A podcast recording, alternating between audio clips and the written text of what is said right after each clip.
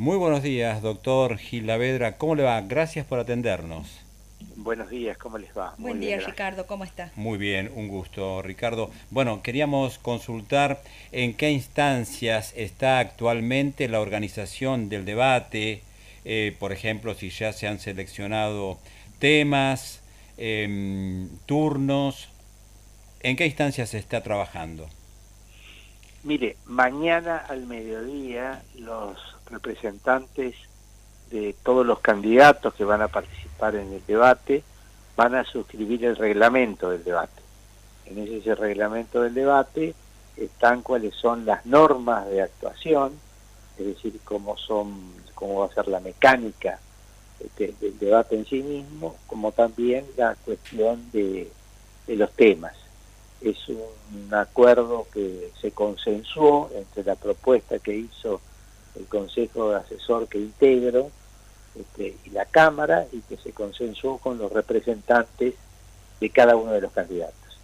Como ustedes saben, la, va a haber dos debates de acuerdo a lo que establece la ley. Uno va a ser el interior del país, en Santiago del Estero, que se va a hacer en el centro de convenciones el primero de octubre, y otro en el Salón de Actos de la Facultad de Derecho de la Universidad de Buenos Aires, que se va a realizar el próximo 8 de octubre. Este, por supuesto que esta es una obligación que trae la ley, el debate está regulado este, por una ley a los efectos de que la ciudadanía pueda tener la mayor información posible acerca de las propuestas de los candidatos. Y también yo creo que este, propicia este, una mejor cultura democrática, este, a la vez que es una práctica de, convivencia. Este, esto ya se ha realizado en, otras oportunidades, en el 2015 y en el 2019. Bueno, esta es la tercera vez y cada uno de los debates tiene las características y las modalidades que acuerdan cada uno de los candidatos. Ricardo, Mañana también se van a decidir quiénes van a ser los periodistas y moderadores y si es así, ¿cuáles son los criterios que se toman para la selección? No, los periodistas, los moderadores se van a sortear la semana que viene. Ah, se van a sortear de entre dos listas, una de varones y otra de mujeres, porque se va a hacer una pareja. Este, y el criterio son los periodistas que nos han suministrado las empresas de televisión de aire este, y tienen que ser periodistas que lleven adelante los noticieros, es decir, son periodistas de noticiero de canales de televisión de aire. Bien. Y hay 12 de los cuales se van a sortear dos parejas para cada uno de los de los debates.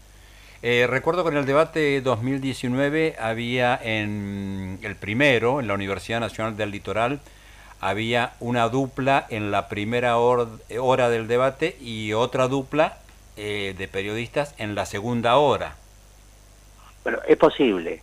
Todavía no está establecido si van a ser dos duplas por debate o una por debate. Ah, bien. Y va por sorteo. Y va por sorteo. Bien. Em, eh, quería preguntarle, Ricardo, estamos hablando con el doctor Ricardo Gil Lavedra, integrante del Consejo Asesor de la Cámara Nacional Electoral, que eh, prepara, organiza el debate 2023. Eh, ¿El debate cuenta con herramientas que, garanticen en alguna medida la veracidad en los dichos de los candidatos, que se eviten situaciones de agresión, o de chicaneos que un poco entiendo que la ciudadanía argentina está eh, un poco cansada de eso? Bueno, a ver, eso desde ya. El reglamento del debate dice que el trato entre los candidatos tiene que ser este, cordial y respetuoso. Y por supuesto que este, los moderadores van a hacer sus mejores esfuerzos para que eso suceda de esa manera. ¿no? Este, después, como usted sabe, existen tiempos asignados para las exposiciones. Mañana vamos a saber, bueno, de cuánto es, pero es un pequeño tiempo para hacer las presentaciones. El Consejo Asesor también había este, propuesto la posibilidad de algún derecho a réplica por parte de los candidatos. Y también el Consejo Asesor había propuesto que se introdujera alguna modalidad de participación ciudadana.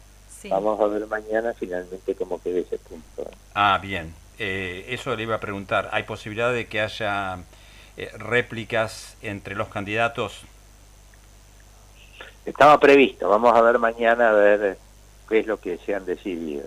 Correcto. O sea que mañana es un día clave también para decidir esta posibilidad de los ciudadanos, ¿no? De las de los cuestionamientos, de las preguntas. Claro, sin duda.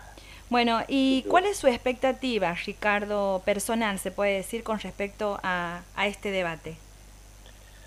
A ver, que este, salga lo más interesante posible, que los candidatos puedan exponer sus ideas frente a la ciudadanía para que ésta tenga una mejor información a la hora de decidir su voto, ¿no? Este, y hay un firme propósito de asegurar reglas de absoluta imparcialidad, este, de independencia y de transparencia durante el curso del debate. Tanto la Cámara Electoral como el Consejo Asesor están contestes en que tiene que asegurarse de modo absoluto la objetividad y la imparcialidad.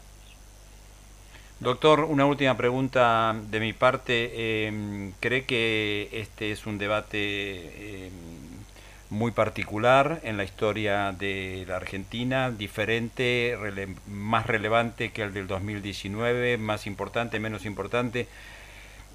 ¿Qué, qué le encuentra de, particular a este debate?